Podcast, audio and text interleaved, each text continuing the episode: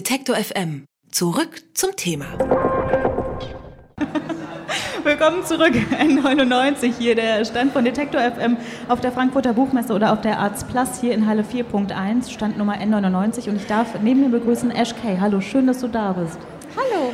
Äh, freie Autorin bist du, unter anderem für Der Freitag Mhm. und Twitter-Aktivistin, kann man das so nennen?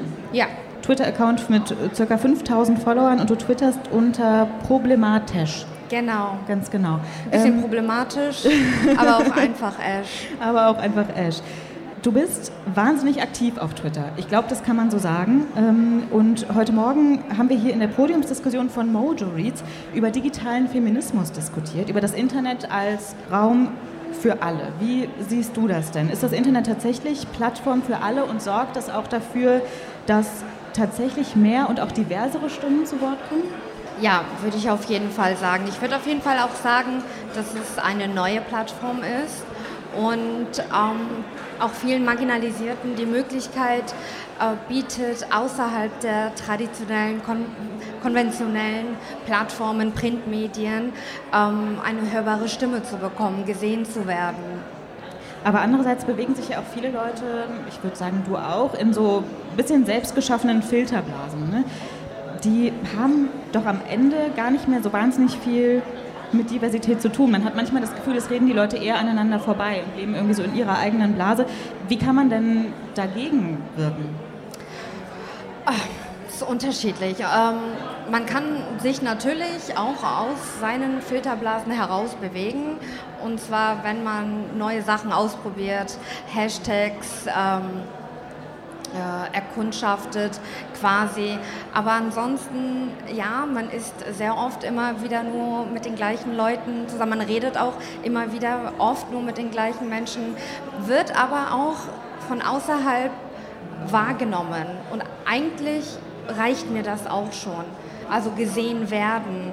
Und selbst wenn es von den Menschen ist, mit denen ich mich normalerweise oder im Real Life gar nicht unterhalten würde. Hast du denn das Gefühl, du bewegst wirklich was mit deinen Tweets? Also kommt das auch tatsächlich bei dir an und willst du das überhaupt? Also willst du was verändern? Ja, ich, also ich hoffe schon, aber ich kriege auch Feedback, ja. Also es gibt Menschen, die mir sagen, sie verfolgen seit zwei, drei Jahren ähm, mein, meine Aktivitäten, also jetzt nicht nur Twitter, ich bin auch auf Instagram, ich schreibe ab und zu äh, Texte und äh, ich kriege Feedback, ja. Und ähm, ich bekomme auch oft mit, dass Menschen sagen, da hat sich was verändert, jetzt nicht unbedingt radikal, aber ich habe eine neue Sichtweise kennengelernt, ich habe neue, neue Lebensrealitäten kennengelernt, ja. Ich würde vermuten, nicht jeder versteht deine Tweets unbedingt oder die Botschaften. Vielleicht ist das ja auch gar nicht dein Anspruch. Vor ein paar Tagen, nur mal ein Beispiel zu nennen, hast du getweetet, Almans Erben, Haus oder Firma, ich erbe Kolonialtrauma. Bisschen unfair, das ist ein ziemlich prägnanter Tweet, aber äh, da steckt ja wahnsinnig viel dahinter. Inwiefern reichen denn die, wie viele Zeichen sind es, die man mittlerweile bei Twitter hat? 280. 280. Inwiefern reichen die denn, um über so komplexe Themen und Geschichten eigentlich zu sprechen? Das ist äh, schwierig. Es ist ja auch nicht so, dass ich mich äh, irgendwie tagelang, ähm, also dass ich mich hinsetze und tagelang Tweets vorbereite. Ich habe diesen Gedanken, den muss ich unbedingt loswerden. Und ähm, diese Filterblasen, die es im Internet gibt, gibt es auch in Real Life.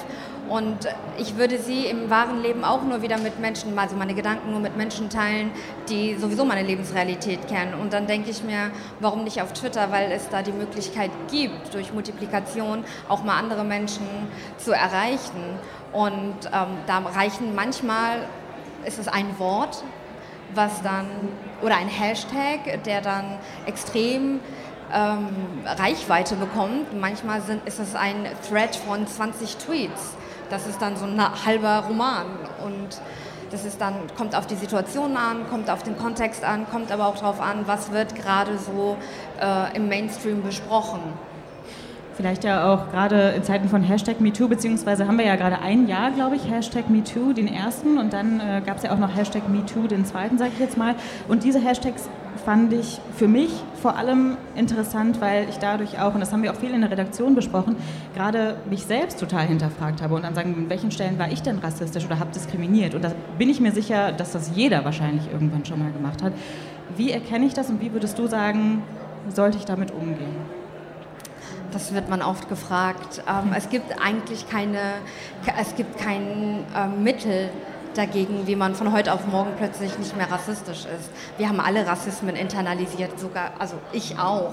Ich habe Rassismen internalisiert, Sexismus internalisiert, Ableismus, alles, was es an Ismen gibt, habe ich genauso internalisiert. Die Sache ist doch, ähm, erkenne ich sie, kann ich sie reflektieren, weiß ich, wo bekomme ich zum Beispiel Input da, über diese Themen, wo kann ich mich informieren, habe ich überhaupt den Willen, gibt es da was, will ich was verändern und ja, also es hat ein bisschen was mit Motivation, innerer Haltung, aber auch ein bisschen ähm, politischer Haltung zu tun natürlich. Ne? Also es wird jetzt keiner, der normalerweise, weiß ich nicht, Sarah ziehen liest, zu mir kommen und sagen, ja, ich möchte gerne meinen Rassismus äh, reflektieren, kannst du mir da helfen?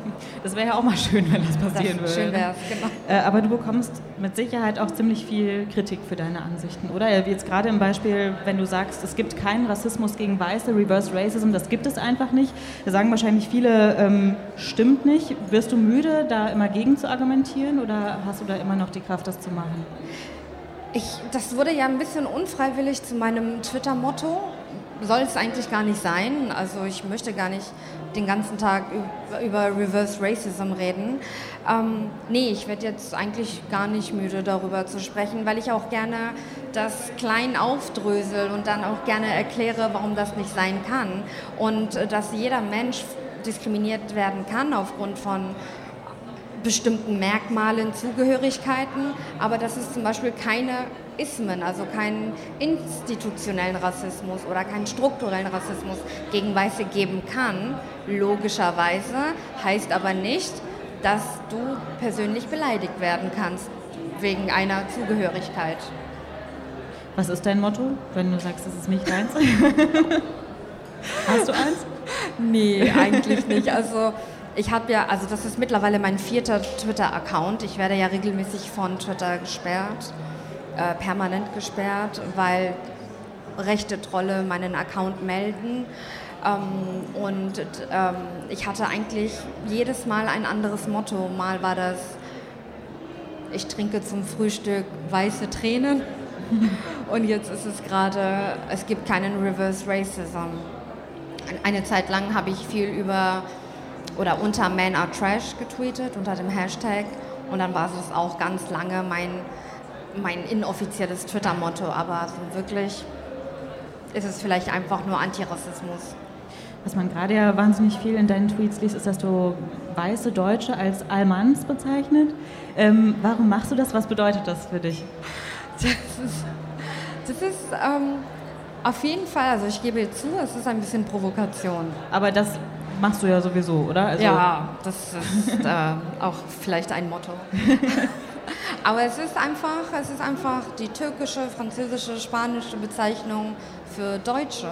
Und ähm, ja, und vielleicht drückt das auch ein bisschen einfach aus, dass ich mehrsprachig aufgewachsen bin und verschiedene Sprachen spreche. Und manchmal sage ich Almans, manchmal Kartoffel, manchmal Deutsche.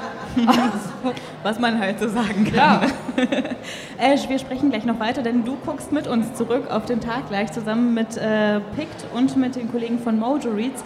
Ich bedanke mich aber auf jeden Fall schon mal, dass du Danke hier mit euch. mir schon gesprochen hast. Dankeschön. Detektor FM kann man übrigens auch live hören. Wir senden rund um die Uhr ein Online-Radio mit Kopf, Herz und Haltung.